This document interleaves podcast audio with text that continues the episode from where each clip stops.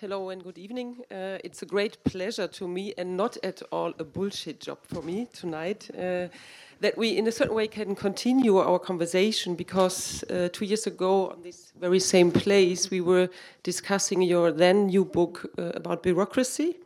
So today it's about the bullshit jobs. Mm. And let me start with the very starting point. Uh, so the reference you give to John Maynard Keynes, who in 1930, as was said already, uh, predicted that uh, in the future, so that would be today, um, our um, weekly jobs, uh, our, our weekly hours uh, in labor would be 15 hours maximum, uh, thanks to technical progression and machines who would do our jobs. Uh, this has happened. We have a lot of machines that are doing our jobs, but we are far away from a 15 hours a week. Here in Germany, we are about 40 hours, uh, and our politicians want us to work till we are 70 or even older. Um, so what happened? Uh, and as I understood your book, um, something uh, which is actually uh, there to cover that paradox is what you call a bullshit job. Yeah, um, in a way, it's ironic that there's all this debate now about what are we going to do when the robots take our jobs because in a sense the robots have already taken our jobs. I mean, if you look at the jobs that existed in the 1930s, you know, about half of them have probably been eliminated by automation. Um, and it's as if rather than us enjoying the life of leisure that our ancestors imagined we would, and which they really thought that they were working to create for us, you know, um, when people worked hard in the mills, you know, they imagined their grandchildren someday, because of technological advance, would be living lives of abundance and leisure. And you know, we've got to the point where we can have that, and we're not doing it. Oh, we uh, it's as if we've made up these imaginary jobs to keep us working, and and it's a, but no one's really discussing how that happened or why. And uh, what then in these uh, logics you you um, you would describe as a bullshit job? I mean, uh, there is something what, what immediate maybe a lot of people say their, their job is bullshit, but uh, I yeah, think that has in, in, in, your case a very specific uh, uh, meaning. Yeah, um, right. Because in English, bullshit just means sort of completely pointless. It, it's a little bit like the relation between bullshit and lying is a little bit like the difference between manslaughter and murder. You know, a lie is intentional, but bullshit, you don't even care whether it's true, whatever. Um, just say the first thing that comes into your head. Um, and a bullshit job is one I define as one which even the person doing it can't really justify its existence. Um, so, in fact, if you suspect your if if this job were to disappear, either it would make no difference at all, or the world might be a slightly better place. Um, that would be a bullshit job. Uh, as you describe it, it's something very subjective. So yes. you cannot really uh, make a um, um, objectively say what or describe what a bullshit job is. But uh, and I think that's a very important point. It's uh, it's basically something that you feel that what you are doing mm. doing is completely pointless. Yeah, this is very important because you know, the last thing I want to do is go up to people and say, "Okay, you your job's okay. You know that's bullshit." Yeah. Um, that's that would be obnoxious. In in a way, what I'm doing is simply taking people seriously. You know, we all know that people think their jobs are pointless, or that lots of people do. Although the numbers are really surprising um, of how many. But all I'm saying is, well, maybe they're right. You know, maybe people know better. Uh, a lot of people are in jobs where they think this seems totally stupid, but there must be some reason for a job to exist. They're paying me money to do it, and they're just confused. So I'm saying, well, maybe no, maybe your instincts are right. It actually is bullshit. Uh, it, it, was amazing that uh, because the, the first article um, you wrote about bullshit uh, jobs was in 2013, mm-hmm. and it has been an incredible, enormous uh, flow of reaction, yeah. reaching from a, a, a, a, website which break down because uh, where the article was posted, to uh, a poster campaign, to um, to a poll which was done. So, so it uh, it seems that people waited uh, to hear that their jobs are bullshit, and somehow they immediately uh, identified with it. Uh, what for me was quite surprising because I guess also a lot of people would be angry if if they feel that their work is not really. Um, um, uh, honored as as uh, something serious. Yeah, I, this happened to me a lot. That I was afraid to suggest to people um, people even in my own office, you know, I would always, well, obviously your job isn't bullshit, but you know, the ones upstairs. And, and often people say, no, actually my job is complete bullshit. I have a bullshit job. I'm constantly surprised by, by how willing people are to admit it. But the story about the article, I had a friend who was starting a radical magazine and he said, do you have anything that like nobody would normally publish? You know, some kind of crazy rant, some kind of provocation. You know, we want to create a little bit of a stir. Um, is any old thing like that, you know, give it to us. And I thought, okay, you know, I'm I am constantly going to parties. See, the thing is, you know, I don't really come from a professional background. So the world of academia and the world of kind of people who marry academics or travel or cousins of academics, it, it's it's a strange, bizarre place to me. I feel like I'm an anthropologist even there, trying to figure out how it all works. And I kept running into people that, when you ask them what they do, especially if you just said, you know, I'm an anthropologist, I do this, and usually people think that's very interesting. So you say, well, what do you do? And, and there's kind of try to avoid the topic. It's like, oh, nothing really, you know. And and you think they're just being modest, you know, until you pin them down a little bit. And sometimes they admit, no, actually, I meant it literally. I actually do nothing. I go into the office and I pretend to work. I maybe I work an hour or two a week, but basically, I just sit there and play computer games. And I was like, I've met like three of these in the last week. How many people like this are there? So I wrote this article, said, well, maybe that's the reason we're not working 15 hours a week. You know, maybe we just made up these imaginary jobs. Um, and it was kind of a joke. Um, I made a serious argument, but I, I wasn't sure if it was really true. And even though this was a very, very obscure magazine at the time, it just went crazy. I mean, within, I think, two weeks, the piece had been translated into 13 different languages and, and, and went on from there. I think it's up to 28 or 29 now. It had just been translated into Persian. Apparently, they have a bullshit jobs problem in Iran. Who knew? Um, so, so the piece went crazy. Uh, I was getting messages from people saying, I work in the financial services industry we I've got this across my desk five times just today. We're putting together little committees to print it up as a pamphlet. We're we're distributing it around the world. And I remember thinking, wow, so you guys really aren't doing much at your jobs, are you? I mean, you have time to do that. Um, people started writing confessions that ran in newspapers. The one that always sticks in my head, there was someone who said, "Oh my God, it's true. I'm a corporate lawyer." I contribute nothing to society. I'm, I'm miserable all the time. Um, and I was astounded. But even then, I thought, okay, maybe we're talking 10, 20% of jobs are like this.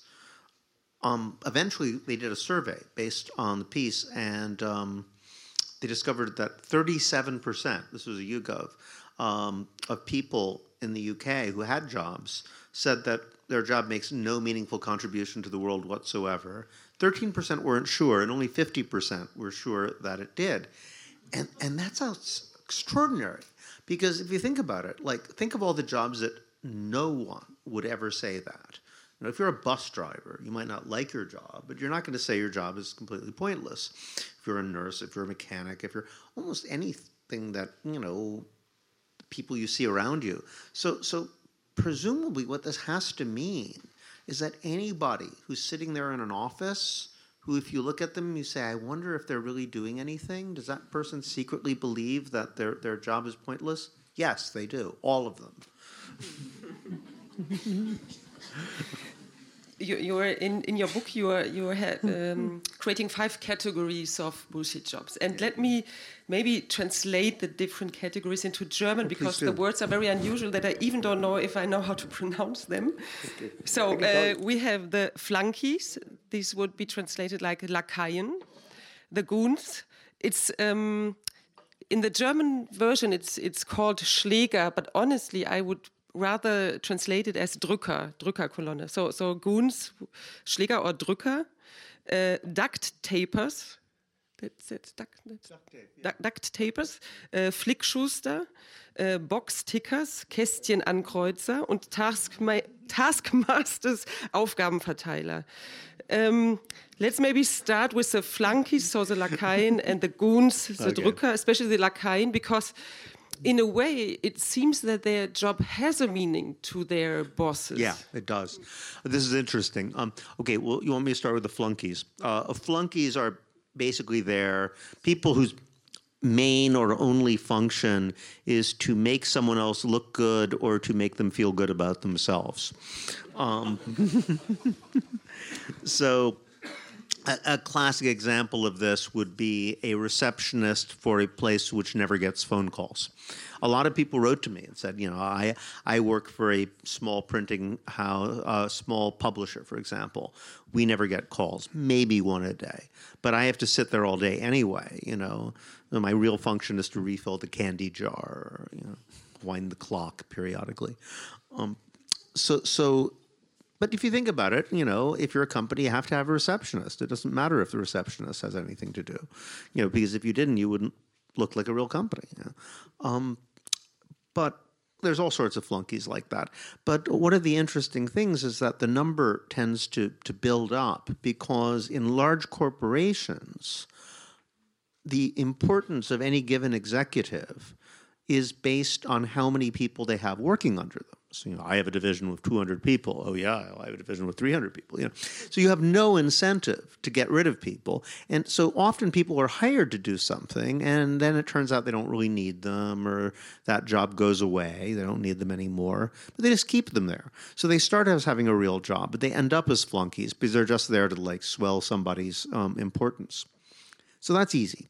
Um, I'm sure you can think of lots of examples of flunkies. Yeah. Maybe one, one uh, question to these uh, flunkies. Um, is this not uh, related to, to alienated jobs? I mean, because the, the person who is doing this job has does not understand what what it does. I mean, to, to, to this person, I, it seems pointless, but uh, but it has a value to the one who pays for the time. No? Sure. Well, I mean, you know, it's an interesting reflection because if you're if this is ancient Egypt and you're fanning the pharaoh of an ostrich feather, you know, you're probably thinking this is the most important job in the world. You know, um, you know, I rose to the top of the hierarchy. I'm the ostrich feather guy, um, but. Um, you know, it's an interesting thing that nowadays that's not enough. I mean, people think that just being there to make some important person feel important is not a real job, which um, is interesting to think about.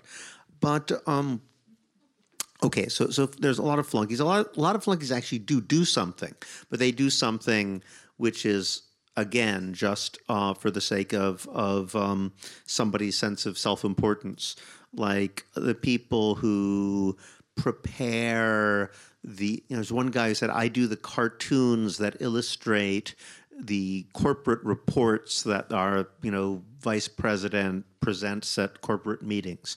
Is corporate you know these are like the high rituals of corporate life. They're a little like medieval jousts. So this would be the guy who polishes the stirrups of the knight you know um, tweezes his mustache. Um, so you know the fact that you have you know 17 servants to prepare your corporate reports is, is shows just how big you are. Uh, and that's all he does you know. Um, and nobody reads these reports. They're just there to, you know, that's kind of the kind of the point. You just throw them down, and people may look at them. Um, all right. Um, so so those are flunkies, and um, an- another job which is similar to. Oh yeah, and another thing is um, this is actually the plague of academia, is they give they get these guys, they hire them who are you know the vice provost or um, assistant vice chancellor, you know, and and nowadays these people feel they should be treated like corporate executives. So they assign them five or six flunkies. You know, uh, here part of the job package you get a six-figure income and you get like five assistants.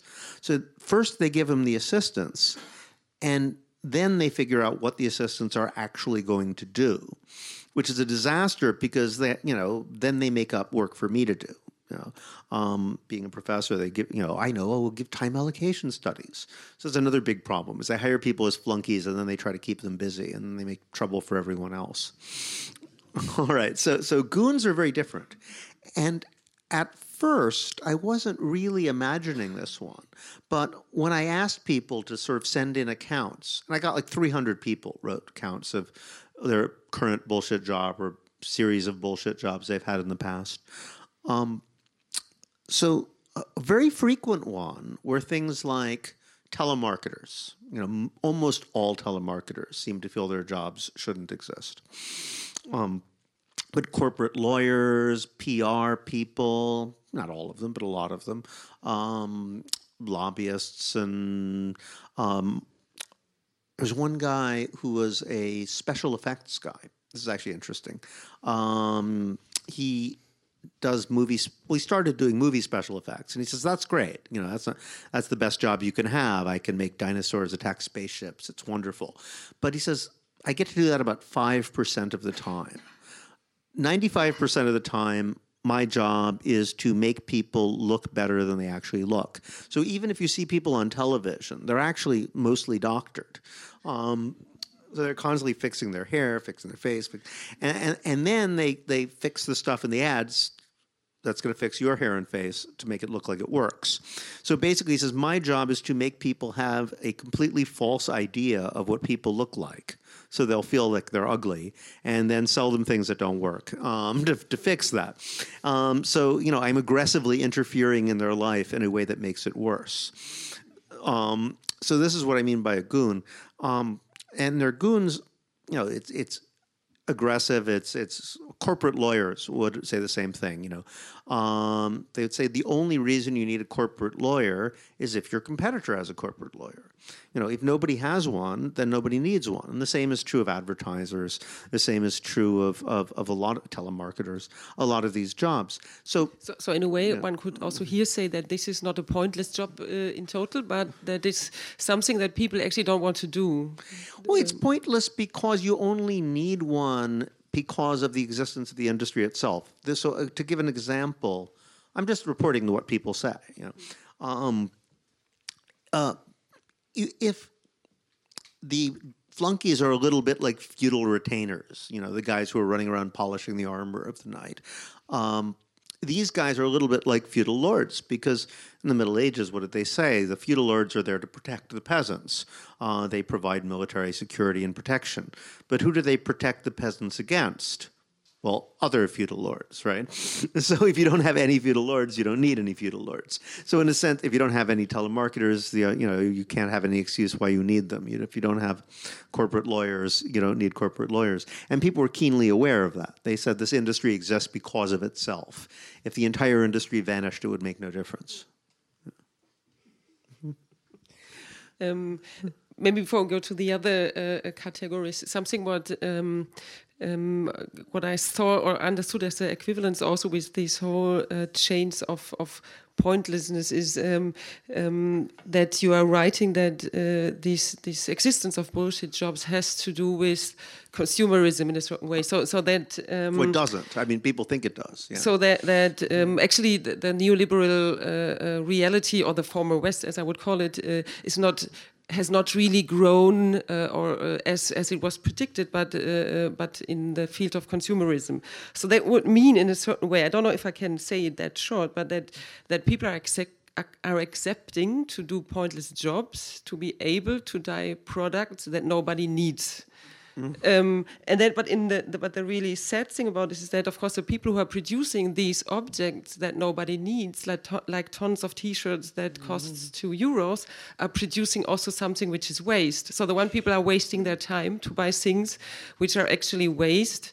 Uh, where, but at the end of the chain, of course, you have the people in in Bangladesh, etc., who are risking their lives in producing their waste. So that's, I, in a certain moment, I was thinking if this would be a kind of really macabre chain within something which, uh, of course, if you read the book, uh, looks very funny. It has this, but, but it's actually also something very dramatic and mm. sad and brutal behind it. Yeah, I mean, I, although I should, I should emphasize that if you ask most people well, why aren't we working 15 hours a week if, since we could be? The usual answer will be, oh, consumerism. You know, we had a choice between more time and more stuff, and people chose more stuff. And that's a moral narrative that, you know, clearly speaks to people, but I don't, I don't know if it's really true. Because if you look at the number of jobs that have been created, they're mostly not actually in sales marketing. Well, the sales and marketing maybe, but they're not like selling people stuff or providing services. The idea of the rhetoric of the service economy, which goes with this, um, which since the 1980s everybody's been obsessed with, it's kind of a false narrative. If you look at the number of jobs that have been created, well, if you have real services, as in cutting people's hair, serving people coffee, you know, um, things that are undoubtedly services, they stayed about the same, actually, for the last hundred years. Um, they, about 20% of, of the workforce does service. And, you know, it used to be more pro domestic servants in, in private homes, and now there are more in shops, but basically the numbers are the same. What has grown is administrative, clerical, supervisory jobs. And that's gone from, you know, by some accounts, it's gone from 25% to 75% of the workforce in, in many countries. Um, now, and if you look at the counts people would send, their pointless jobs, they mostly weren't like, you know, I'm selling this stupid stuff that nobody needs. People weren't exactly sitting in judgment. It was more like, you know, I'm in a company where there are twice as many managers as workers. This is stupid. They would say stuff like that. Um, on the other hand, I mean, it's also true that all this bullshit work itself is ecologically destructive.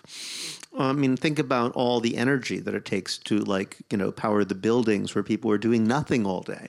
I mean, think about all the people who are actually doing real work, you know, like cleaning those buildings and and and um, pest control. There's a million jobs out there which are in real jobs in support of, of what apparently is completely pointless activity. You, you have a, uh, or you describe on the very beginning of the book, book, a sort of prototype of bullshit job, which uh, has a lot to do oh, with yeah. this waste of energy. That's this person oh, who, yeah.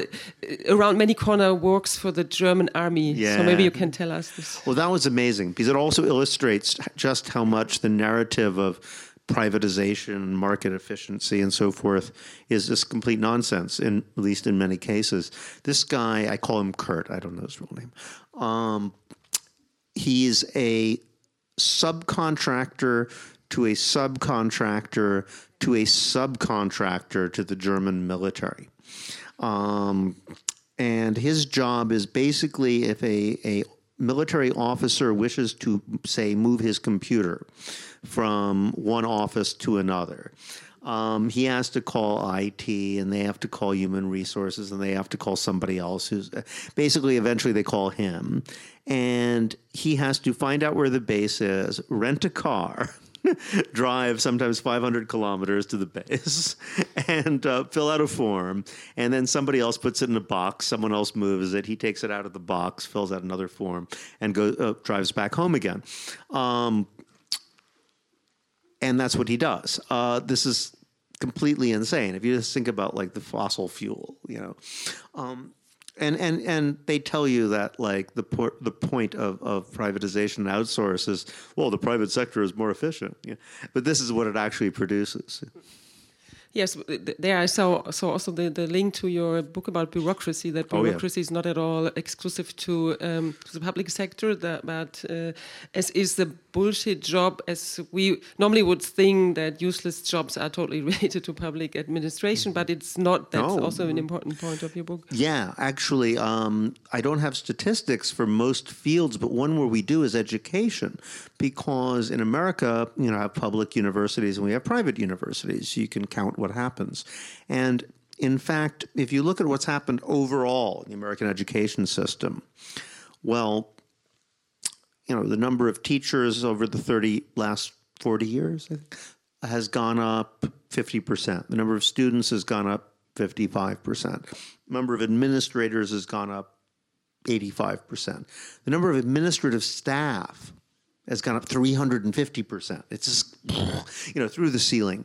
Um, but the thing is, that has happened twice as fast in the private universities as it has in the public universities. So something odd is going on. And I guess the only explanation I can think of is that, well, the public universities are at least under some degree of accountability to the public. Someone's watching. You know, politicians can show up and say, wait a minute, that's wasteful, you know, cut the budget. Whereas if you're in a private university, they're only answerable to the trustees, who are basically people used to private corporations where it's considered totally normal for an important person to have seven, seven assistants. You know, of course, they all do. I mean, it would be weird not to. So they actually put up with a lot more waste in, in the pro, uh, private ones than public. You, you made an interesting calculation saying that um, if we take together bullshit jobs and jobs that support bullshit jobs and bull, bullshitizing Bullshitization. Bullshit, bull, the bullshitization of normal jobs. Yeah, we, that's a difficult construction. So if we take this, this makes 50% of, of uh, uh, all workflow, which is quite a lot. And this... Yeah, um, think this, what we could do for global warming if we stop doing that. and th those jobs which are bultish bullshit, bullshitized. Well, you know, you got me. um, yeah. I, I, think that, that we can also come to the box tickers to the question Kästchenankreuze. Oh yeah, let's talk about those. So you have uh, all these people working in hospital or at universities who have to fill in um, forms uh, for hours and hours. And a little bit what I was thinking uh, also by reading your book is that because in the academic field, for example, where people do love their jobs, uh, that it's almost like a revenge, like saying you're yes. not going to have not a bullshit yeah. job, so we let fill you in forms. well, is it like this? It's a, oh, it's so much like this. It, it, in in I'm a professor, you know, and in academic departments often to talk about research or teaching, especially if you really like it. You know, oh, I got this interesting new idea. Oh, I read this really great book. You know, sometimes it's considered like inconsiderate. You know, like you're having fun. Mm. you know, because all these people, they they you know they could be making five times as much money if they went off and became a lawyer, right? Um, they decided to do something because it's fun, and then they end up, you know, having to do paperwork all the time. And in, in the original essay, I, I say, you know, imagine it's like my vision of hell. My vision of hell is a bunch of people who are all doing a job they don't like, they're not very good at, and they don't actually have to do. But they're so like obsessed by the idea that someone else is doing less that they're all forcing themselves to do it all the time. So, you know, imagine they advertise we need five people who are really good carpenters to make cabinets. So they hire the five best cabinet makers in the entire country, you know. Um, and they say, all right, well, actually, you're going to have to spend most of your time frying fish. you know, I don't know how to do admin. I'm terrible at that stuff. I mean, that's why I went into academia. Like suddenly, I, you know, and they don't hire me because I'm good at that. They hire me because I'm good at something completely the opposite of that. So, so, so here I am frying fish, and I'm like, okay, you, you know, hey, you're you're actually making a cabinet. Cut that out. I mean, everybody's like looking over their shoulders, obsessed that nobody else is doing more cabinets and less fish than they are. So all you do is fry fish all day, and and and often it seems like that at universities. There's this resentment of people who might actually be doing the job and, and therefore having fun. It's it's it's said mm-hmm. uh, a lot that uh, the whole creative field would be also related to jobs which are fun, etc. Um, and that brings me to an observation. Uh, thanks to the fact that I had a PDF, I could scroll. Um, you could search. You could. I could search your text, and and yeah. the the word precarious, uh, precariety. I just found two times, and one time it was even just in the footnote and referring to another book. Hmm. So um, why this is because there had been before tons and tons of books and talks and symposiums, etc. about this. But why why is it not appearing at all in your book, or does it? Or Well, interesting thing, yeah. Um, precarity and these other forms of insecure work tend to accumulate around work that's actually useful in some way. Um, and this is actually very important because one of the primary things I noticed in the original article, and which I managed to confirm from economists in the book, is that generally speaking, there are a few well known exceptions, but generally speaking, the more obviously your work benefits other human beings, the less you get paid. And the worse your conditions, you know. So so in this way, I sometimes distinguish between bullshit jobs and shit jobs, you know. Because when you say bullshit jobs, people often think you must mean bad jobs, you know, something you wouldn't want to have. But actually, most really bad jobs, which are precarious, which don't pay you much, which don't give you good benefits, where you're not treated with respect, are actually really useful. You know, there are things that actually do need to be done. Um, whereas you know, on the other pole, the bullshit job is often very well paid, has good conditions, and and and um, well respected. Is secure as as much as any jobs are nowadays. But you know, you're haunted with the fact that you feel that what you're doing is completely pointless, um, and and often the fact that you are treated so well it almost kind of makes it worse. People would say that that you know I'm considered the success in my family. You know, my mother's always pointing at me to my my siblings, saying, "Why don't you be more like him?" You know, I put on a suit, I go to my job, and I get paid a lot of money, and you know, and and and if only they knew I was just like doing nothing all day. You know, and and so so so the fact that it's like a secure, prosperous, and and respe- highly respected job, or the fact that they're just paid lots of money, you know, uh, makes it much worse.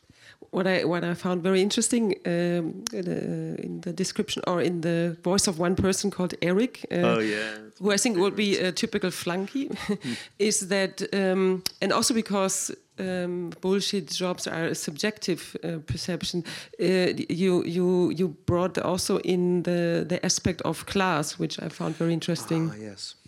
Yeah, that was one of my favorite stories. That was so good. That was one of the very few long testimonies. I just put the whole thing in. It's like, um, there's this guy who um, I don't really know his actual name. His email that he used to correspond with me was domesticated yak. Um, but um, he um, he's the first person in his in his family to go to college, and uh, he studied literature, and and you know there's a program where to get he was on the dole. He was having fun writing essays and uh, was trying to start a writing career. But unfortunately they have conditionality now in in the UK so eventually he was placed in a job. And um, couldn't figure out why they wanted to hire him because it was a, a, a IT job and he had no IT training or experience uh, and gradually he figured out that it was a big design firm and had all these very competitive partners who couldn't coordinate what they were doing. So one of them really wanted to have a computer interface that would connect them all. And all the others basically really didn't want one. They thought it was a terrible idea. Um, so they intentionally got a really bad system that didn't work. And they hired a guy who didn't know anything about computers, him, to run it. and when he figured this out, he realized, well, first of all, there's nothing for him to do. And when there was, it was solving problems that he had no idea how to solve. Um, so he said, "Oh, to hell with this! I'm, I'm, I'm, uh, I'm going to quit." So he tried to quit, and they were like, "No, no, you're here, take some more money. Just keep the job. Um, and you realize that they wanted him here just because he had no idea what he was doing. And he tried to quit again. They wouldn't let him. So eventually he tried to see, is there anything I can do to get myself fired from this job? So before long, he was just like, you know, hanging out with his shoes off on the ta- shoes on the table barefoot, like reading books in French. Uh, he's decided to learn French. Um, he started going off, you know, on Thursday night to go drinking and come back on Monday in the same clothes, you know, unshaven, and um, you know, and nobody would care, you know. There was nothing he could do, um, and and it just gradually dissolved, and um, he ended up uh, taking trips to see branches around the country and just getting trashed, and um, finally he took this huge amount of MDMA at an anarcho-syndicalist house party in Bristol and realized that his life was pointless and figured out a way to quit. But the thing was that he just completely fell apart. And I thought it was fascinating that here's this guy, he's from working class background. And, you know, like you'd think this is great. These stupid bougie people are giving me insane amounts of money to do nothing all day. You know, why isn't he happy? He just, but he couldn't, and he couldn't understand why he was happy. But, but he just like totally fell apart. And I, I asked him. I said, "Well, do you think it's class background?" I mean, if because it strikes me that, you know, if this was a somebody from a professional managerial background, they would say, I can make a purpose out of this. I will network. I will use it as a way to make connections, you know, in order to advance myself in the world of whatever it is they were doing. Uh, and he said, Oh yeah, that's what they all did. Oh my god, you know, uh, and uh, you know, basically there were several people like that, and they drove him crazy, and he refused to, you know, yeah, because another yeah, person yeah. Uh, explained that, that what for me was the point also is that somebody maybe coming from a middle class background could have taken benefit of this useless job um, right. or could have understood how to deal with this situation uh, um, for for his future career uh, uh, but, but for the, right yeah.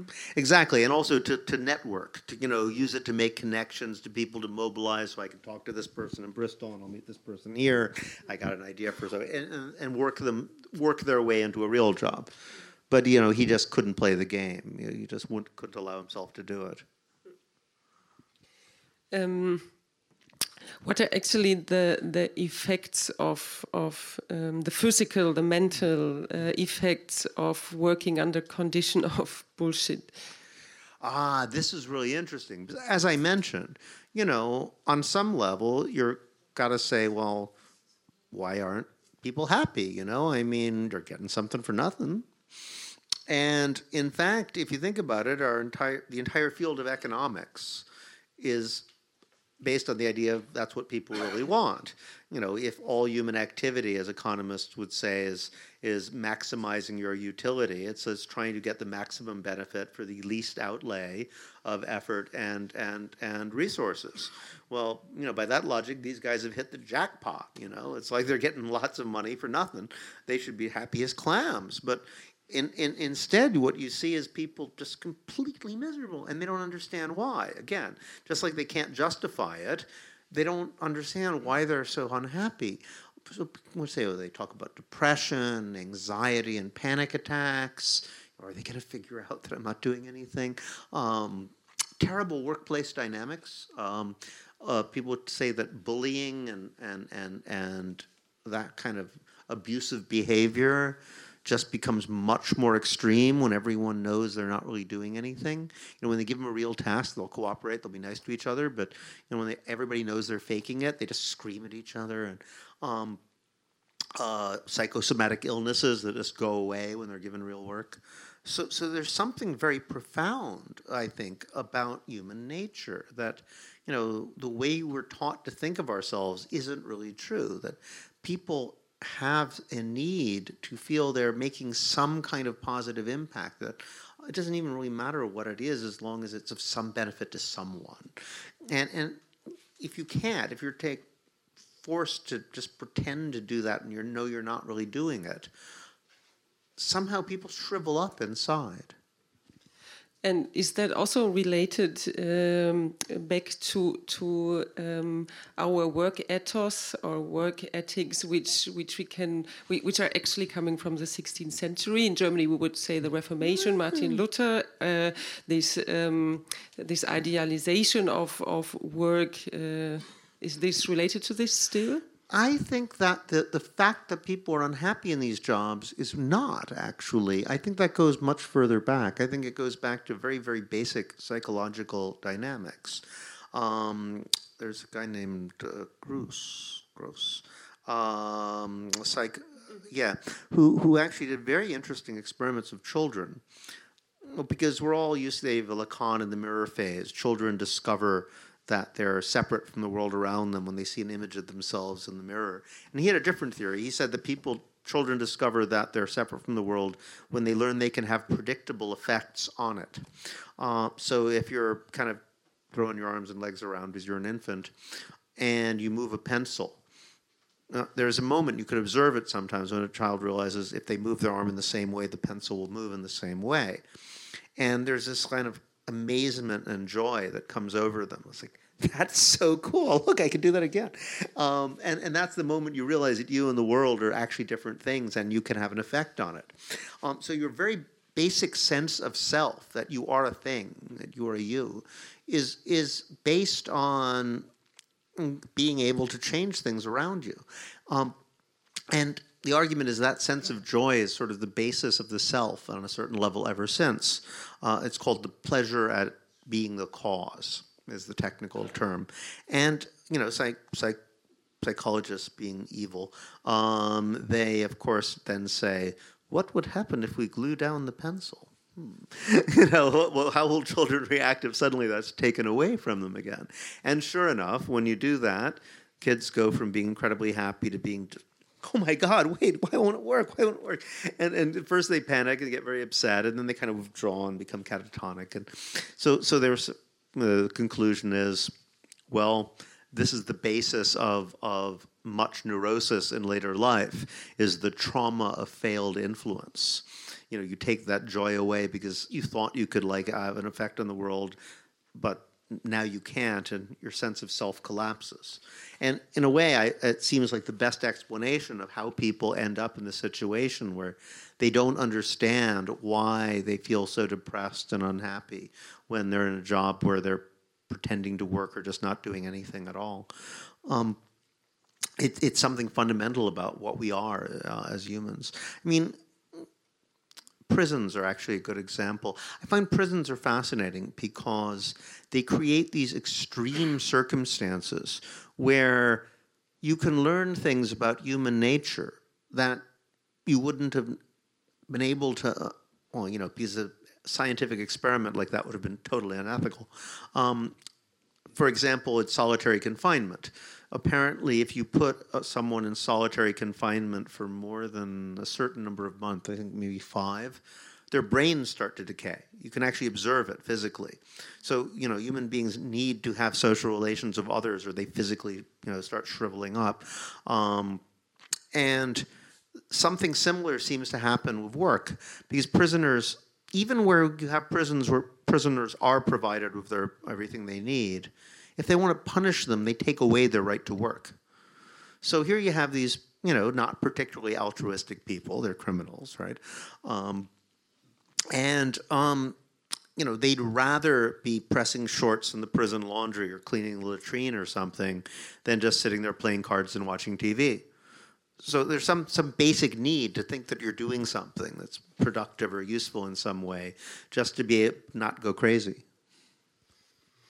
Um, but the the fact that uh, we have these um, these uh, bullshit jobs uh, and people doing this, uh, and if it's not uh, th there is something. Um, I mean, because these people wasting their time in a certain way, uh, dramatically, uh, but it's still a time which belongs to someone who's yes. paying for it. So, mm. so this notion, this capitalist notion or credo saying time is money, um, still has an issue here, I think, but Oh, it's yeah. somewhere somehow in the upside down. No? It's really interesting, actually. The idea, one thing I became fascinated by when I was researching this book is the history of make work. That's what you call it in American uh, English. Make work, or basically work that you make up so that someone isn't just sitting around. And the earliest reference I could find to this was, um, I think, in a early Talmudic text. It was back. It was, it was biblical period, there were still slaves uh, in the ancient world, and they said, you know, it's illegal to make up work for your slaves just to keep them busy when there isn't anything to do. You know, it's uh, immoral. Um, but you know, in prisons um, or in uh, when you have slaves, often they will keep people busy. But the idea is, if they weren't busy, they might be trying to escape. You know, if you if you leave these people time with their hands, they'll do they'll try to revolt, they'll try to escape, they'll do something bad. So that idea, idleness is is is likely to lead to sin. You get, you know, my grandmother um, used to say, "Idle fingers knit sweaters for the devil." You know, um, so you know, okay, but that's that's a familiar idea. The idea that this is my time, that's a really strange notion.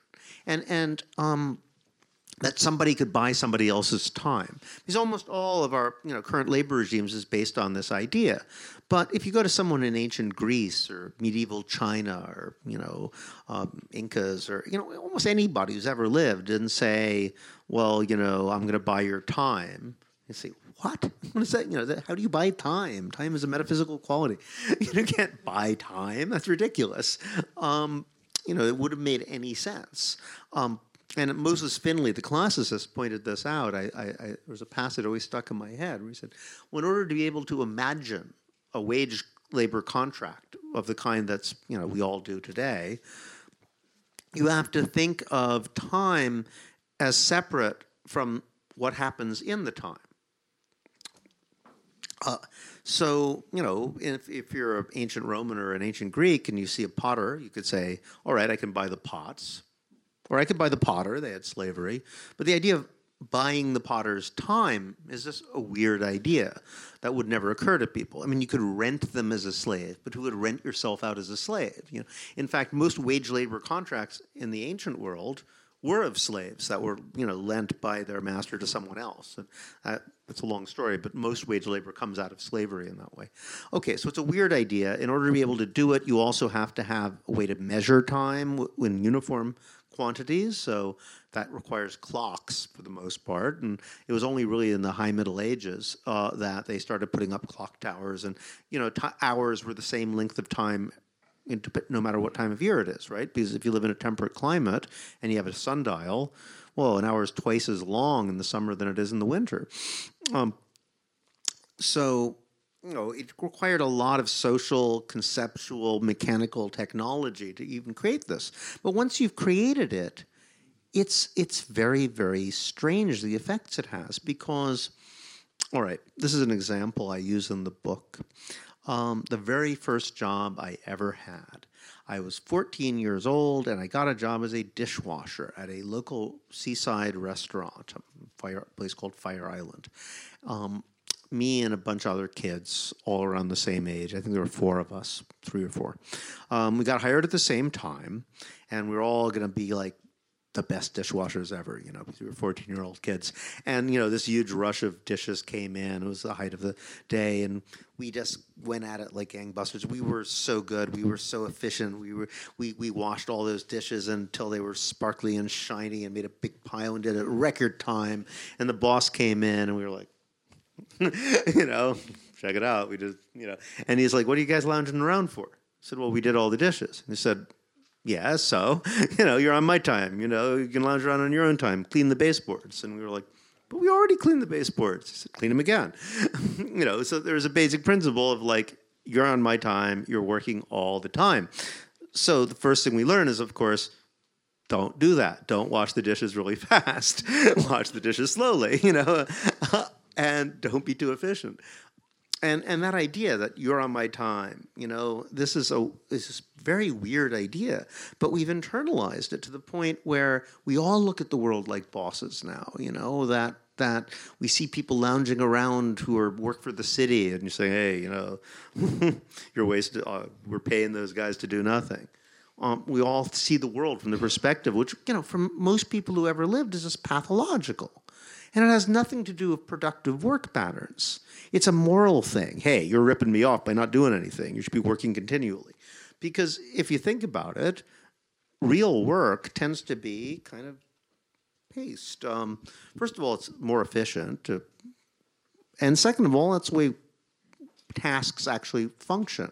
You know, you do it slow for a while, you build up toward a climax, suddenly, you know, it's deadline or whatever, and everybody goes into overdrive and gets really efficient, and then you do a big burst of energy, and then you stop and you kick back and relax a bit, and, you know, gradually work.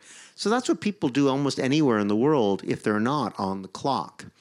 But we have this idea that people should be working continually because of this bizarre morality. Okay, so, and just to end, um, it gives you a new insight into bullshit jobs because okay i'm from a working class background myself right? So you might be thinking like well why do you care? You know why well, this is like the ultimate first world problem as they say and and and you know, these guys, oh, wow, you're paid to do nothing and you're sad, you know, who cares? you know, my heart bleeds, whatever. You know, I, I, why, why, why does this move me? Well, one of the major reasons it moves me is because every time I've had a real job, the one part you hate the most, if you're painting a house, if you're doing the dish dishwashing, anything like that, the part that everybody hates the most is having to pretend to work when there's nothing to do to make somebody else happy. But these are jobs where that's all they do. The entire job is like that. I mean, it must be hell on earth. But it may, means uh, also that there is a uh, there is a huge control and power relationship behind this yeah. because people try to control my time. Um, I mean, and even if you, like you said, to, to so that I'm not starting to make a revolt, no, very simply. So, so what is mm-hmm. what, what are what are resistive practices against this? Uh, um, before we talk about maybe what could be forms to overcome this, but. Um, so there are for me two examples in your book which I like very much and which for me um, show possible resistance. And this is just to use that wasted time for other things. There is this um, um, Spanish uh, clerk who um, who didn't even i mean he was paid but he didn't even go to work for six years and nobody noticed that. Just in the moment when his boss wanted to give him a, a honor um, some mayor, medal or i don't know uh, they realized that he's not there. But what he did in the meantime was uh, studying uh, spinoza which is wonderful. This is not bullshit. This is just that's the way you should do it. Just uh, pretend to do something different and do something sensible. So this is where, where for me the resistance against bullshit jobs starts. So uh, so so he deserved that honor. yeah, and he's like a hero for our times. Um, Joaquin Garza, yeah, Barzon, I can't remember his name, uh, but apparently what happened was his boss didn't like him, so he refused to give him any work. He worked for the water board, but he was expected to come in and pretend to work every day.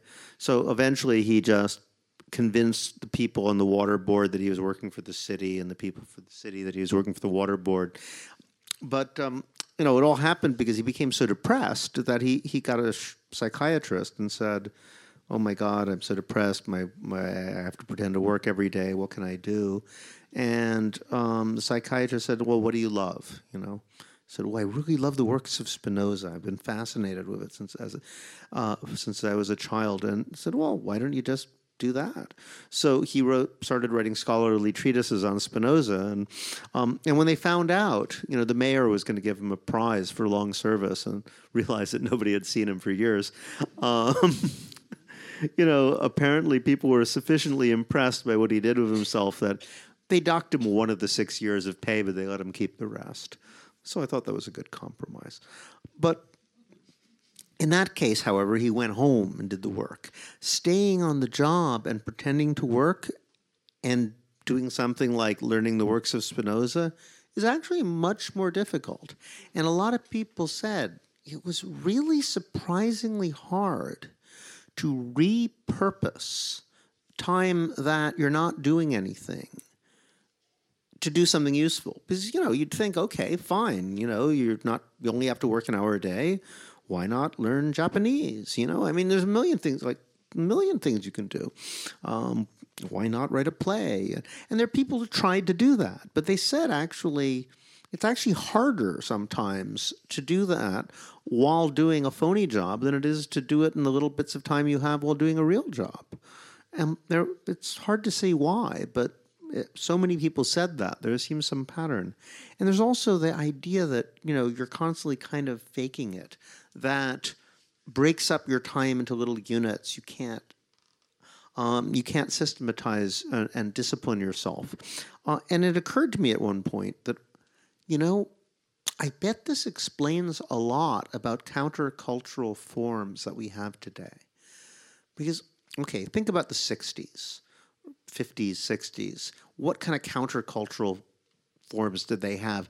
Almost all of them were things that required a lot of time. You know, beat poetry just goes on forever. You know, Howl or something like that, or um, you know, the 15 minute drum solo, or some of these psychedelic songs that just go on for half an hour, an hour, and jams. Uh, LSD. I mean, think about LSD. You need eight hours at least um, to, to, have an acid trip. It just goes on. Um, you can't really do anything else that day. Um, so, so all these things take a lot of time. Now, what do we got? We got you know cat memes. We've got like YouTube rants. We've got like you know Twitter controversies. Almost all of these are things that you can do while you're pretending to do something else. So this is the counterculture that has been created by bullshit jobs. All the people who are pretending to work are writing these little tiny packages of time things that they can just distribute and then go back to like pretending to work again. I mean, uh, uh, even Guy Debord would go so far to say that slogan of the 60s, ne jamais travailler, I mean, never go to work, uh, or um, just because we are in Stuttgart in 1929 already, there had been um, a vagabond congress in the city yeah. and um, organized by Gregor Glock, uh, Gog. And his credo or his slogan was a general strike forever. And it was mm-hmm. already really against the logics of uh, wage labor, of that sort of labor which buys my time, etc., etc. So there's of course a long tradition um, but of course, I mean something which is uh, uh, really.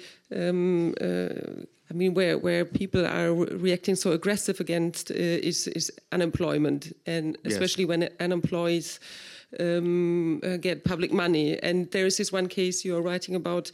She or he is working, and she hates to work. Uh, and and this is why it she or he? I don't know. You have to tell okay. me. it's a person who is who is working for the, I mean, to help people to get the money they actually deserve because there's oh, this whole, she, yeah, yeah. there's all these complications. She's because, a claims advisor. Because, yeah. people who, who yeah. need uh, public money are are getting humanized, uh, are, are, getting. I mean, it's very hard for them to get the money they actually have a right to. Yeah. Uh, so she, so this is why she, her work is needed, but actually she thinks that that should not be needed. Her job should not be just existing, mm-hmm. and that's very much that uh, our society, better, I mean, prefers to create bullshit jobs instead of uh, just yeah. paying people. that's actually a duct taper. We never finished the five categories. One of them is a person whose job is useful, but is only useful because of bad organization. So you know, an example of that, which I give in the book, was at one point I needed a carpenter. Uh, to my shelves collapsed in in, in um, a university uh, office I was in, and it took weeks for the carpenter to show up because they only had one carpenter. But we've I finally realized like there was another guy whose entire job was to apologize for the fact that the carpenter didn't come. Was very good at it, you know. Um, nice guy. You felt bad for him, and uh, we were supposed. But you know, he kept saying, telling myself, "Well, can't they just fire that guy and hire a second carpenter?" so yeah, so that's a duct taper, and, and in a way, she, this is what Candy was her name. Uh, I can't tell you her real name. She would definitely get in trouble. Uh, but um, she her job was to only necessary because the benefit system was so dysfunctional. So they intentionally made it as difficult as possible to get benefits. And um, in fact, if you, according to Candy, she told me all about this stuff, uh, if you introduce any conditionality to benefits at all, 20% of people who actually qualify for it won't get it. This has been demonstrated. But, you know, the Tory government right now, their target is only 20% of people who apply for claims should get it. Um, they actually set that out, you know, one in five, four, four in five should be rejected. So they just automatically reject you and you have to appeal. So her job is to help them appeal and to understand this maze of paperwork. So her job is unnecessary. All the people who make up the bullshit, you know, um, rules to make it as difficult as possible to get benefits, they're unnecessary. But then in order to do her job, she has to apply to grants. So there's all these grant agencies. So she has to fill out all this form saying, basically lying because you can only get grants if you say you're innovative.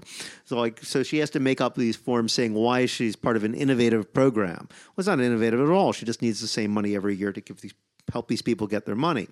So so so then she sends that to these people who are like sit around pretending that you know she's innovative and deciding between the various people pretending they're innovative. So there's this like layer on layer of people whose jobs are complete only there because the system is abusive and stupid so so we have um, this this uh, trust so this uh, our society has this mistrust uh, uh regarding people who are uh, unemployed uh, we have we have this um, um, especially in the care um, sector ah. all these missing jobs because um, and and jobs who are not really valor valorized and who, who mm -hmm. are very mm-hmm. bad paid um, because they're so useful and yeah, yeah which is a, a, of course a paradox and we have the the bullshit jobs so so what to do with all this? And and of course one one um, proposal which you are referring to is the um, the un universal basic income. Yeah, yeah. um, the, um, yeah. And so, so uh, maybe you can, before we open the the conversation, also to sure. the to the audience, maybe you can say a bit about this. Yes. Um, in fact, it's the person who I was just talking about. I call her Candy. That's her favorite uh, pseudonym. Um, she's also a political activist, and she used to be part of Wages for Housework, the feminist movement. Um, oh, and wages for housework was a provocation. They're pointing out that you know 50% of the work done, um, vast majority of which is done by women, is unpaid. Um, if capitalism was serious about their own principles, they we, you know they should be giving us money too for washing dishes. Uh, pay up, and um, it's of course they were keenly aware that they didn't really want that. It was a provocation to show the contradictions of the system because the last thing they wanted is to like, you know, set up meters to measure how much care they're giving their children so they can, or, or, or whatever it would be. So at some point they said, all right, well, what do we really want? If we want to valorize the work that we do, care, taking care of each other, and all those things that aren't recognized, you know, what would be a, a, a, system that would make it easier for people in those situations and provide them with money? And they said, well, why don't we just give equal amounts of money to everyone and let them decide? You know, that maybe you want to go to a job, maybe you want to take care of your mother, maybe you want to, you know, it should be up to you. Um, you divorce wages, I mean, divorce livelihood from work entirely. And it struck me that the existence of bullshit jobs is actually very significant in this regard because, well, for various reasons. Um, but one of the most important ones is that most of the objections to universal basic income dissolve away when you recognize that 37 to 40 percent of the work we're doing is pointless. Because usually what people will say, well, first they'll say you can't just give people money and let them make up their own mind how they want to contribute to society because lots of people will be lazy and won't do anything. Well, as I pointed out, people who do get something for nothing are actually quite unhappy. So what the fact that people are so miserable in these bullshit jobs rather indicates that no, that people do want to contribute to the world. Very few people will just sit around. Um, well, but then there's a second argument, which is okay, they'll probably want to do something, but how do we know it's going to be something anybody else thinks is useful? So how do you know the world isn't going to fill with like, you know, bad poets and annoying street musicians and you know flat Earth theorists or you know guys designing perpetual motion devices? You know, you're, you a lot of people are pretty weird, um, and what they think the world needs is not necessarily what the world thinks it needs. Um, okay, that's probably true that you would get some of those. But 37 to 40%? I mean, if 37 to 40% of the jobs we have already, the people doing them think are totally pointless, how could we have a division of labor more inefficient than that? You know, the one we've already got is already pointless. So even if it is 37% decide to do something nobody else thinks is useful, which it won't be, let's face it, right? Um, you know, nobody's going to be sitting there highlighting forms all day or pretending to work for any reason other than the money. So all the people with the bullshit jobs will quit their bullshit jobs. And even if every single one of them went off and became a bad poet, at least they'd be happier, right? You know, so, so overall social happiness will go up. And second of all, you know, what if one of them actually was Shakespeare? What if one of those musicians actually was Miles Davis or John Lennon? Or, you know, what if, especially, what if one of those guys like developing a teleportation device actually does develop a teleportation device? Bam! You know, you got your investment back. So, so in that sense, I think it would be, a, you know, cause an outpouring of, of, of, culture and creativity and technological advance. Um, finally, well, maybe I'll maybe I'll, I'll, I'll end it at that. I mean, but it would mean human freedom. You know, we, we talk about economic freedom, and we got to the point where economic freedom means, you know, our right to sell ourselves as slaves. You know, it's absurd. Um, whereas, you know, actual economic freedom would be here. You got you got enough money to live on. Now you decide what you want to do of yourself in order to contribute to the economy, and I think we would be surprised what people end up doing. And I think also the point which is important that it's about um, unconditioned uh, yes. basic income. Very important that it's because otherwise we would yeah. have a lot of new uh, bullshit ah, jobs. Yes. I guess this is very important too. Yes, I, sh- I should emphasize because like the one thing you don't want to do is you don't want to do is create more bullshit jobs. So like often the co- the competition say, oh, let's have a job guarantee. If everybody's guaranteed a job, that will cause wages to go up for everyone else. Yeah, like like I know what happened in America when they tried that. You had people sitting there all day painting rocks white. You know, um, it's, it's a you're guaranteed to create nonsense jobs that way. Um, I mean, a job guarantee on top of basic income might be nice, but um, at the same time, if you set up a bureau to try to you know raise the wages of real jobs and you know some anything that's going to increase the number of bureaucrats is going to actually, you know, make the problem worse and create more bullshit jobs. We all know this. This is what always happens. However, this would be like a left-wing anti-bureaucratic uh, proposal, which, if you think about it, is, is actually pretty cool. Because the way I put it sometimes, in the private sector, you know, half of the unnecessary jobs are there to make rich people feel good about themselves. You know, they're flunkies. They're, you know writing glossy magazines to internal magazines to corporations that profile how how wonderful the boss is that no one but the boss and his immediate family actually read. You know, um, okay. So there's all these jobs in the private sector where you're only there to make rich people feel good about themselves. In in the public sector, half the jobs seem to just be there to make poor people feel bad about themselves. Um, and you know you're not really looking for work hard enough you know are you really raising your children well enough? Or are you actually using that room? Are you really married to that person?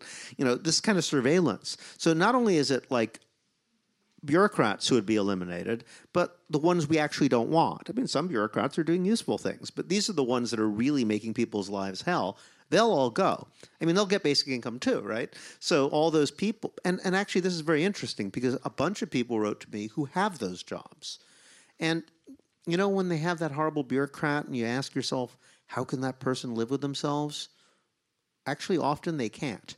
You know, they'll write, "This is horrible. I have the worst job in the world. I mean, you know, I have to take homeless people and demand they show me three forms of ID, or I kick them back on the street again, and it's horrible. I mean, I nobody knows. I have to be very stern, but you know, I go home and I cry. You know, so so so people really." Really, really suffer from this sort of thing. You know, the guy denying you your benefits is like not happy. Um, those guys can all go off and try to invent a teleportation device or form a klezmer band or do something like that, and they'll be much happier too. Um, another argument always um, in, in regards to the unconditioned uh, basic income is that it is said, yeah, but they are rich people. Why should you give them this uh, part of the money? And you say, okay, even the Rockefeller families should should be. I mean, everybody means everybody, fine, but I was just thinking, well, I would go till the Rockefellers about what's with Trump. oh well, whatever. I mean, you know. No, yeah. but uh, but maybe it's a good. You won't moment. even notice. but uh, maybe it's a good moment to to open up our conversation. Um, if you feel more comfortable to ask in German, please do so, and I would try to translate it into English. And I also should inform you that uh, this talk and everything which is spoken into that microphone uh, is um, mhm. uh, um, auf, es wird aufgezeichnet. Uh, it, it is ah. recorded. Uh, so if you don't uh, want that, okay, please say it, it in the beginning and then it will be uh, gelöscht. So um, I can yeah, imagine. So if you want to admit are... to having a bullshit job, we won't show your face. so there is. Um, are you? Uh, I think there is a.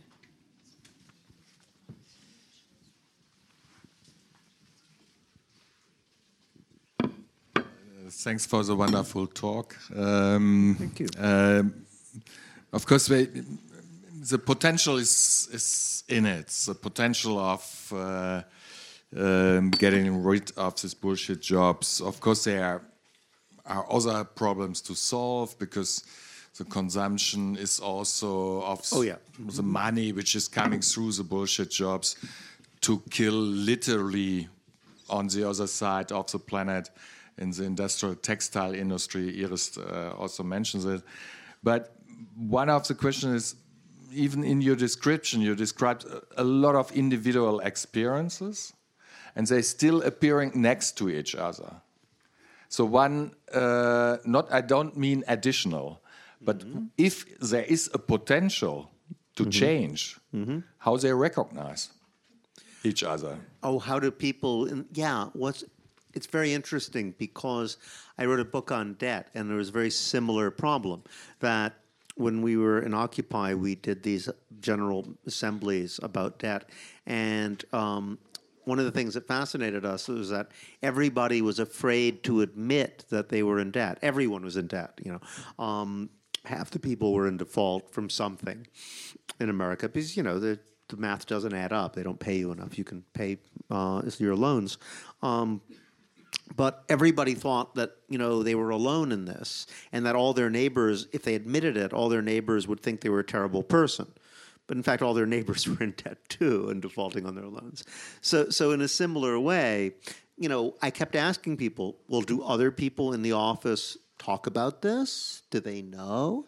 And and people say like yeah it's crazy. Like i work in an office where we have twice as many managers than there are workers in the company you know and we all sort of spend all our time saying, trying to say, "Oh, you're so necessary to the team. You're so great," and you know, we all must know. You know, so so there's this idea of, of living a lie. Um, I mean, there are some companies where pe- people do know and they talk about it. There are some companies where you can even talk about it to your supervisor, but that's very rare. Usually, people have to play a game. You know, so so. But in terms of organization, I think that the people to organize are not the people whose entire job is bullshit, but the people undergoing bullshitization. Um, and this is actually something I didn't get to go into, but there's an interesting thing about computers and automation that automation makes manufacturing, for example, much more efficient, as we all know. Productivity goes up. But when they add computers to anything which you could call the caring professions. in the broadest way, um, whether you're talking about taking care of people, providing social services, or education, health. Actually, it has the opposite effect. It makes it less productive. And I've actually got statistics that show this quite clearly that productivity in health and education has been going down continually for the last 30 years when they've been automating things. And, and, and it's not surprising why. You know, you're doing something which is human relations. It, in order to translate that, which is inherently qualitative, in order to translate that into a quantitative form that a computer can even recognize, humans have to do a work of translation, of filling out paperwork. And um, that takes up a lot of time. so you end up spending your time accounting for what you do, talking about what you do, talking about what you're going to do, and, and not actually doing it. And as a professor, you know, I, I constant pressure on me to like spend more of my time assessing my activity and less of my time actually engaged in that activity. Um, and it comes along with addition of bullshit jobs in the higher echelons. You know, the, all those flunkies who don't have anything to do make up things for me to do, even though I'm actually doing the work. Um, so organizing those people, like, and, and in fact, that's what's happening. You know, productivity is going up in manufacturing, it's going down in health and education. That causes a squeeze on wages, uh, and as a result, that's where all the labor struggle is. Um, you know, in America, teacher strikes all over the place. In the UK, professors and junior doctors were on strike last year.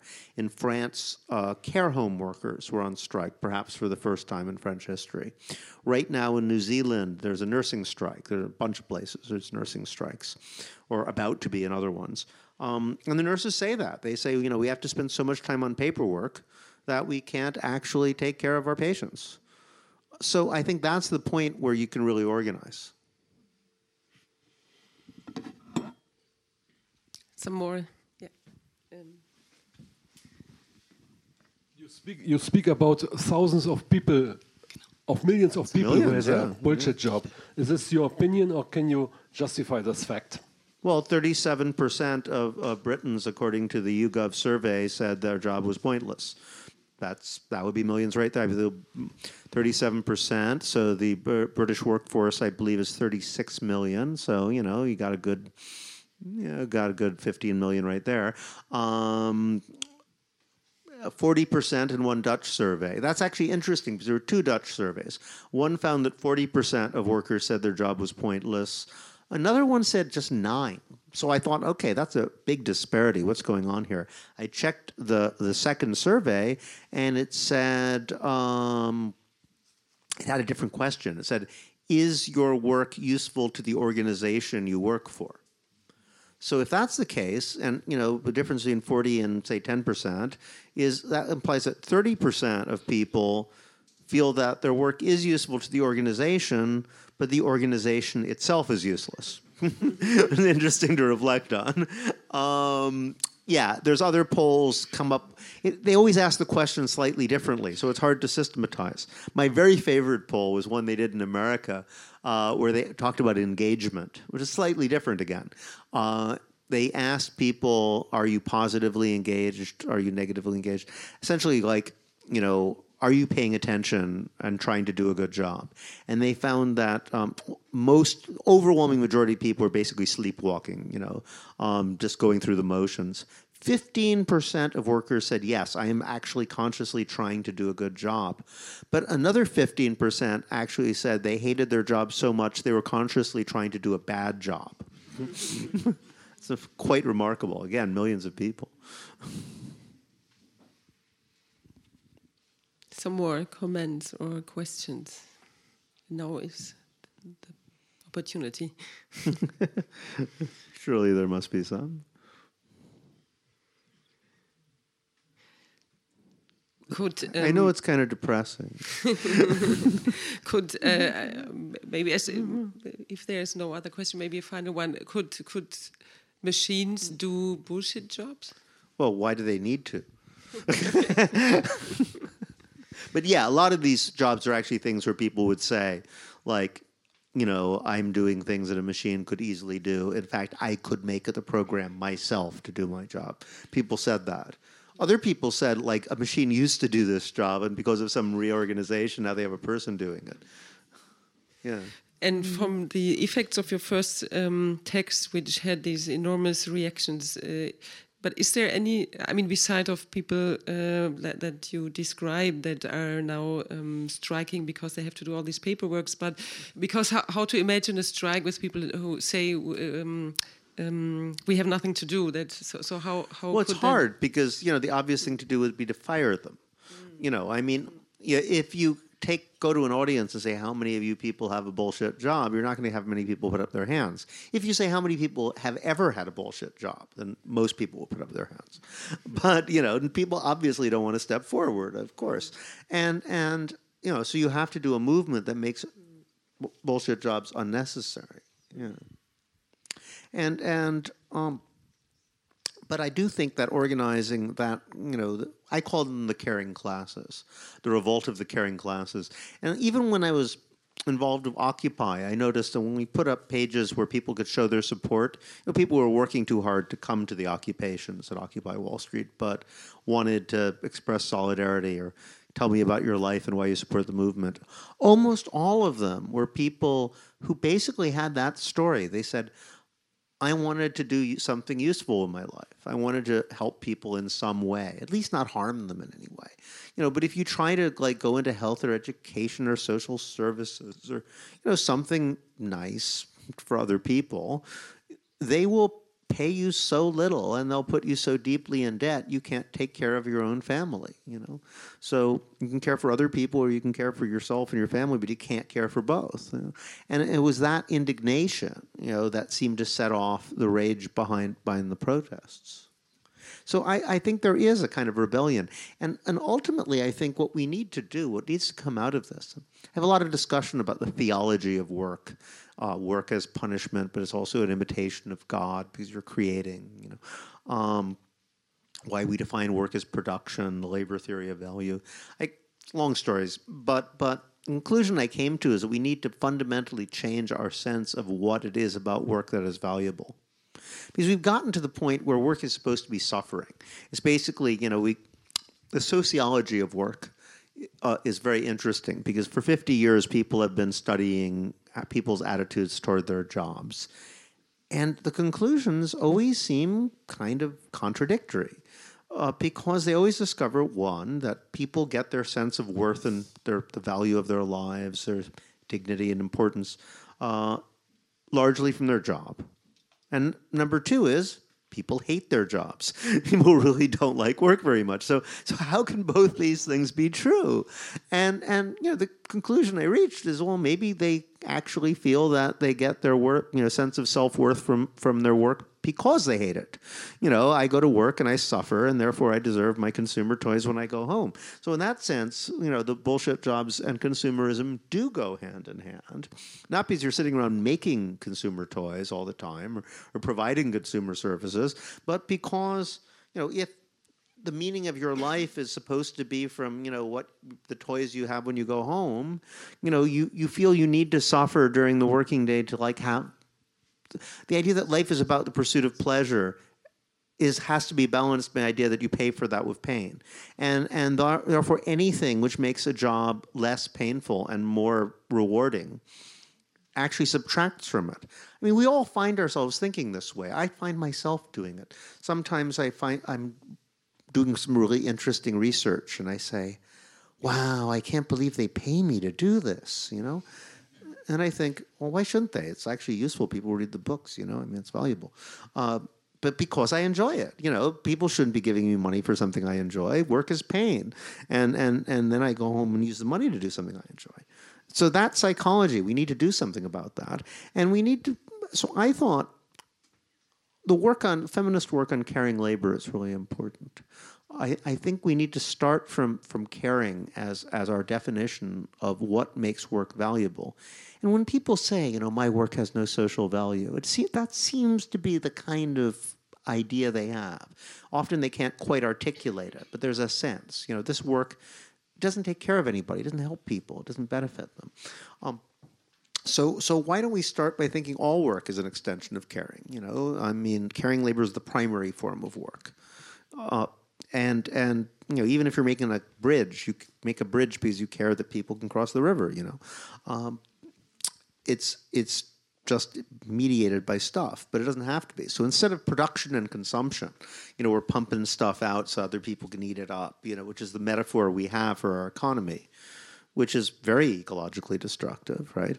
Why not caring and freedom? We take care of each other so we can be more free. Maybe caring is just work directed at making other people, maintaining or increasing other people's freedom. And for, for me, the Yes, now we have a question.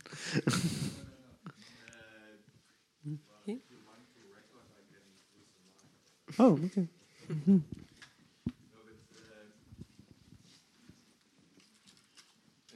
I only want to mention when you when uh, you research on the term precarious, Ah, yes. and then there was two times the term precarious, and for of course this is uh, this is well, uh, only. Yeah. only, but it's a condition of being. I'm born precarious. I need my mother, my father to take care on me.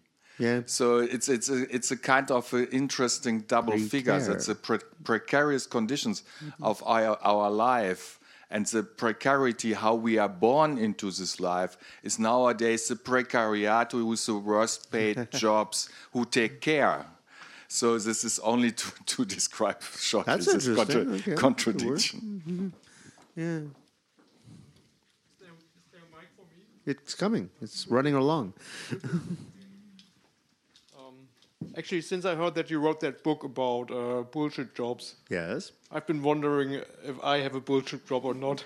Maybe you can help. If you're or wondering, you probably don't, Can, you uh, know? lift their finger if they, think, if they think it is a bullshit job or they Please don't tell us. lift their finger. The point is, I'm a translator. Mm-hmm. Um, I think I'm good at what I'm doing. I think it's an interesting activity. I like the place where I work. Well, what's wrong a- then? What's wrong then? The point is, um, I like the place where I work. Uh, I like um, my co-workers. I like the way we organize our job.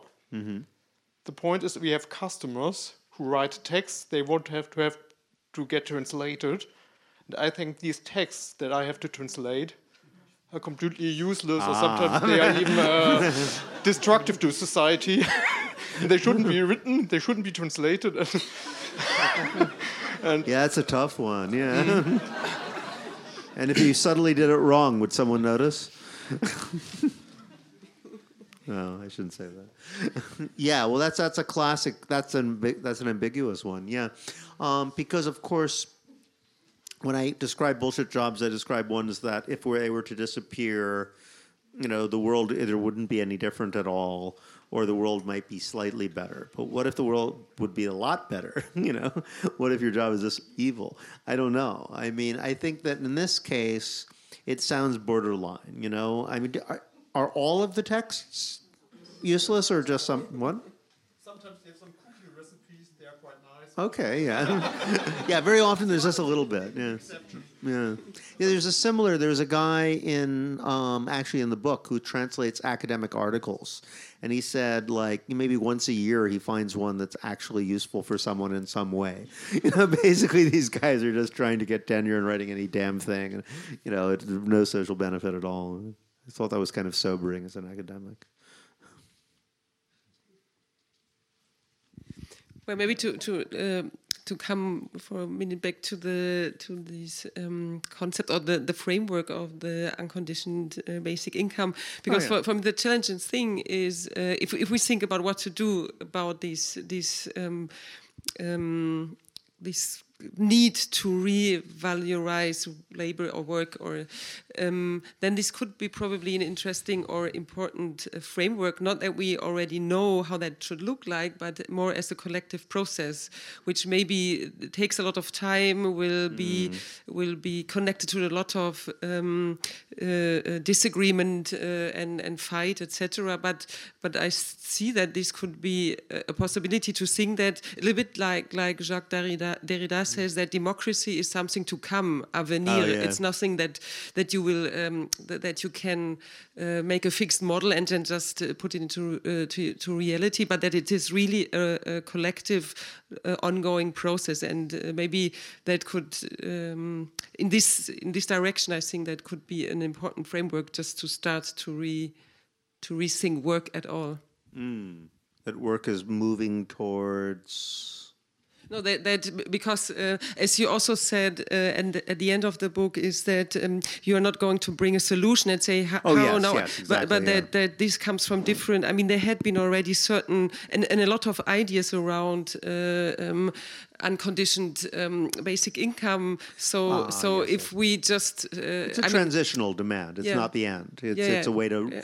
and, and and often in my books what I suggest is one policy which causes a break, a moral break. So I end the debt book by saying, well, a jubilee would be nice, cancel debt. I'm not saying that's going to solve the problem of global debt. You know, I, uh, it's it's and people criticize them. Well, that's not really going to solve anything. Well, uh, it wasn't the idea, and I didn't say it would. The idea is that canceling debt gets in people's heads the fact that money is something we make up. It's a series of promises that we make to each other. So promises can be, you know, between friends can always be renegotiated. You know, if I promise I'm going to meet you at five o'clock and my mom dies, you know, you're not going to expect me to do it. Um, and so, so it was a way of a conceptual break, and in a way, basic income is like that too. It's making a conceptual break between the wage system, you know, or what's getting rid of the wage system is making a conceptual break between work and livelihood. You know, we have it drilled into our heads that if you're not doing something that the market says is useful, you don't deserve to live. Um, this is a way of breaking that morality and creating an entirely different way of imagining your relationship to work. Something you actually want to do because you want to benefit others.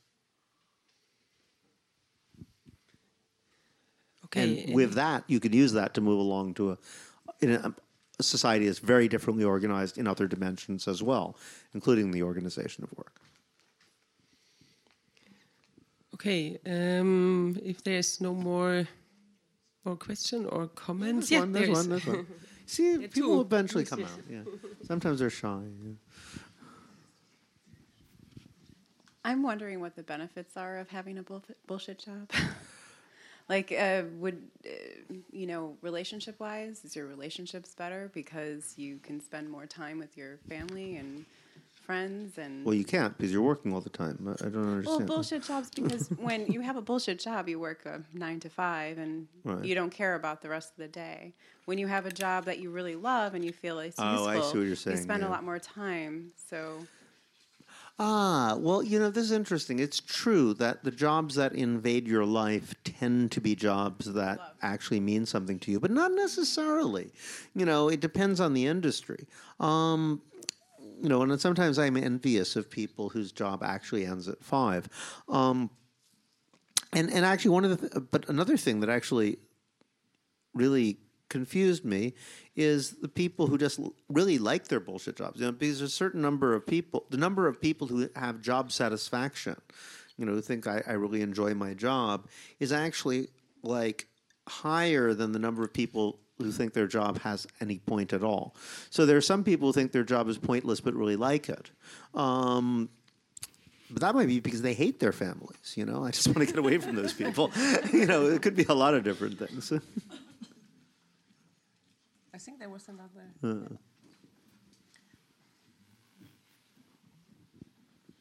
Good evening.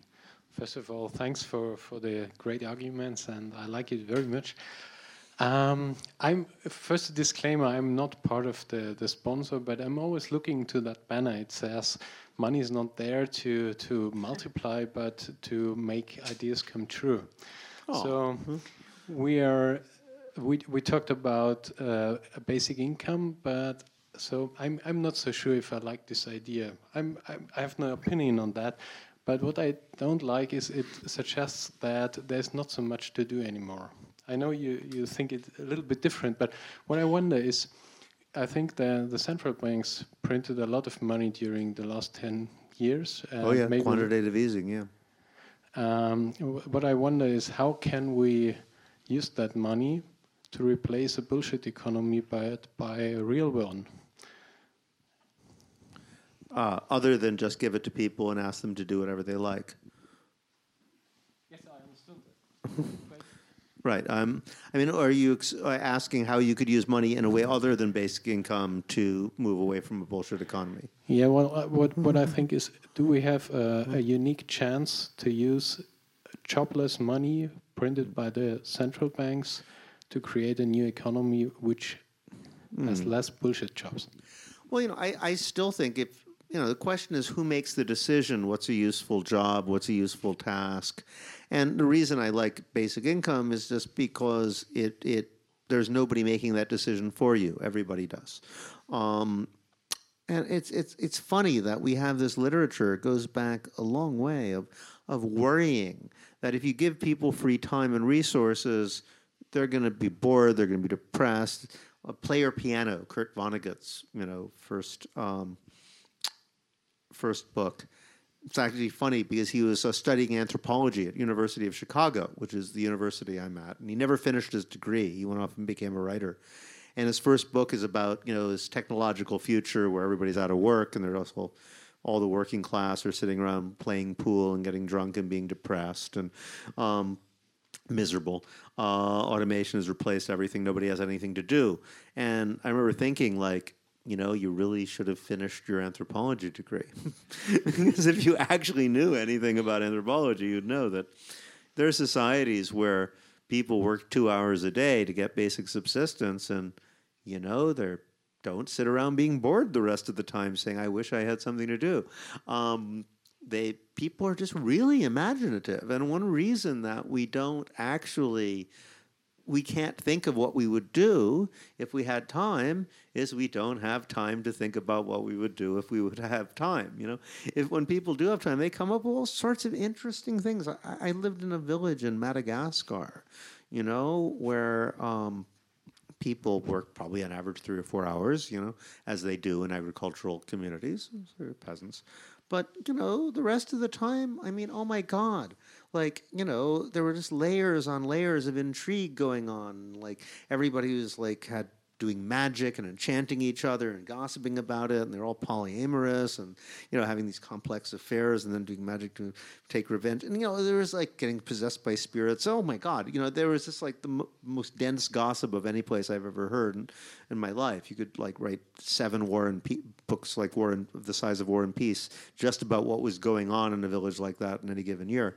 Um, so people really can make their lives interesting if they have the time to do it.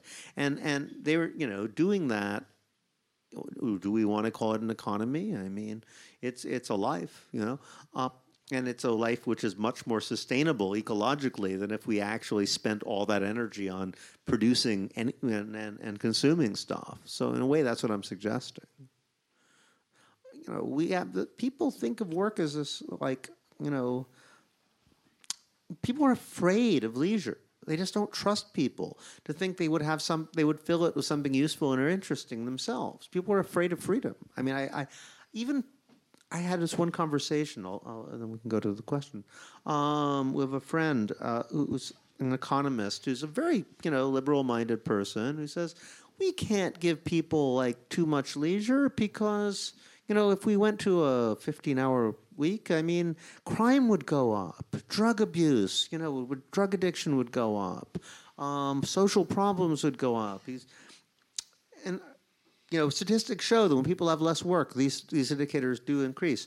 And I remember thinking, like, yeah, well, why don't we just put people in prison for eight hours a day, and you know that'll work. Have this, you know, freedom is something we're afraid of um, because we're worried what people will get up to. But I think if we just leave it up to them, people will, in fact, you know, um, money, you know. So, so, so this is why I think that the basic income is is the most socially liberatory way to take money like that and just give it to everybody. Because otherwise, you're setting up a board of people who say, we have a better idea what you should be doing with your time than you do.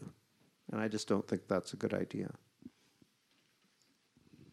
Um, just a little comment. I'm a great fan of the um, basic incoming, mm-hmm. and there's, a, in my opinion, great and inspiring film about it, and it's called Free Lunch Society. Mm. Uh, I think you should watch it um, then maybe you mm-hmm. get an idea of it and um, yeah, what it's about.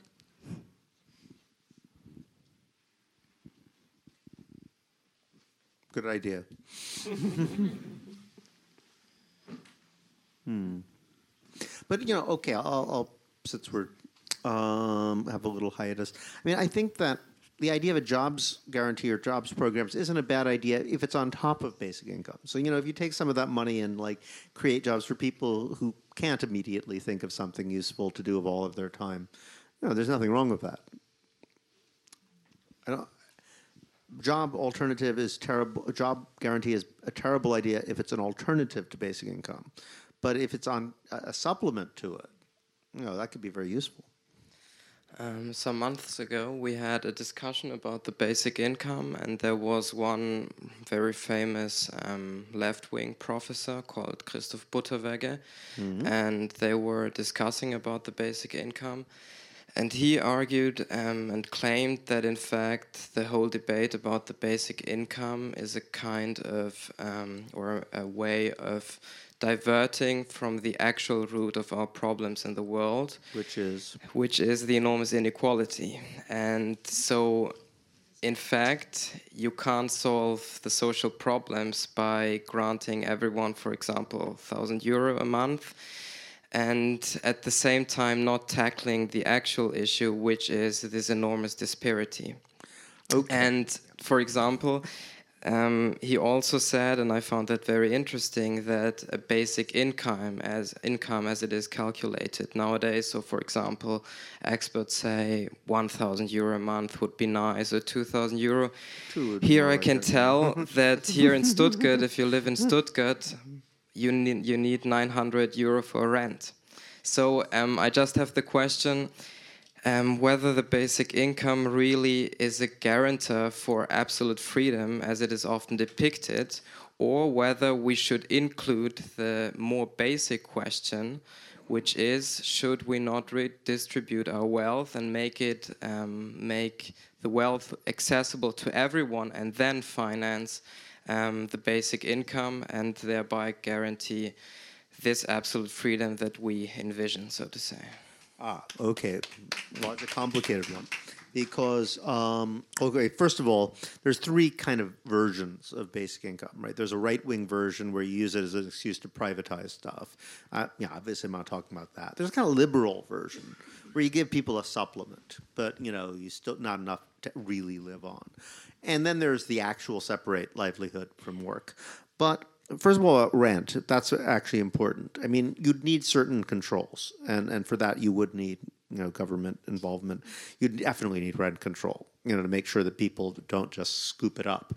Um, you need some other things too, but that's all technical questions. As for the basic stuff, yes, it would be nice to have a revolution and redistribute all wealth. Um, I would do that if I could do that right now. But but um, as I say, this is a transitional demand. But I should say something about inequality. I think that the phrase inequality is a little bit. It bothers me a little. The fact that we're, you know, it, it, it lends itself to imagining the problems we have in a technocratic way right? Because it implies tinkering is what we need. Uh, what really bothers us about inequality is not like how much people have it's the fact that that wealth can be turned into power as i've always always point out you know it's you know Native American societies, like I was looking at the Native American critique of Europeans at, at, first. You know, at first they didn't talk about equality. They talked about freedom. You know, you guys just follow orders. You guys don't take care of each other. So you know, um, and and and only gradually did they get to equality when they realized that in in um, you know European societies you can turn wealth into power, which you couldn't do in their societies. You know, you, I got more stuff, so what? You know, I can't make you do anything you don't want to do just because I have some more corn or some more wampum. Um, so we have a society where you can translate certain types of property and certain types of wealth into an ability to make people do things they would never want to do otherwise. Uh, that's the problem. That's what we need to address: power. Um, and and how, why we can turn wealth into power, and why we can create a system where you know the lives and needs of people who don't have that wealth are considered unimportant. So so so that's a fundamental problem which will not be solved by basic income, but it will take away a lot of that power to turn, you know, ability to turn wealth into power if people don't need to get, you know, go to you for a job in order to eat. You know, the very basis of class exploitation is, you know, the existence of a proletariat is based on people who have no property and therefore no means of support other than to sell their labor. Well, now they don't anymore. So that will address one basic part of that. It will also mean that people aren't being told their needs, um, their lives are unimportant. So it doesn't create totally destroy inequalities of power, but it, it, it eats away at them in a very, very significant way. And the other thing, which I mean, um, when it comes to transitional demand, the thing that basic income is going to do is going to do the one thing that like people in power hate the most, which is give people free time to organize. You know, I mean, precarity. One thing precarity does, and I think Pierre Bourdieu, a French sociologist, showed this in great detail, is you know, it's impossible to enter the political life of your community if you don't know where you're going to be next year, how much, you know, whether you're going to have a job. Precarity make, is depoliticizing. It's not an economic good. It's a it's part of a political warfare against um, people outside the one percent or so who, are controlling things now. Um, the same is true of overworking people. You know, people are working to the ground. It it doesn't make them more efficient. I mean, corporations have done experiments where they go from an eight-hour day to a five-hour day, pay people the same amount, productivity goes up. You know, people actually produce more in five hours than they do in eight. Um, the guys running things know that. The reason they're not going to that is because they don't care about productivity really. They care about power. They care about control. Um, they, you know, people who are just like have lots of time on their hands. It's like the slaves. You got to keep them busy because they might revolt. I mean, I really think the people running things feel the same way. So, so while basic income isn't going to solve that problem, it will put, put people in a position where they can sit around thinking about how they could solve that problem, which they weren't in before.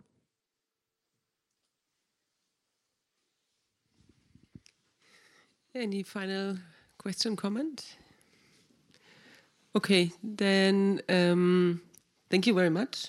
I think it was a great conversation.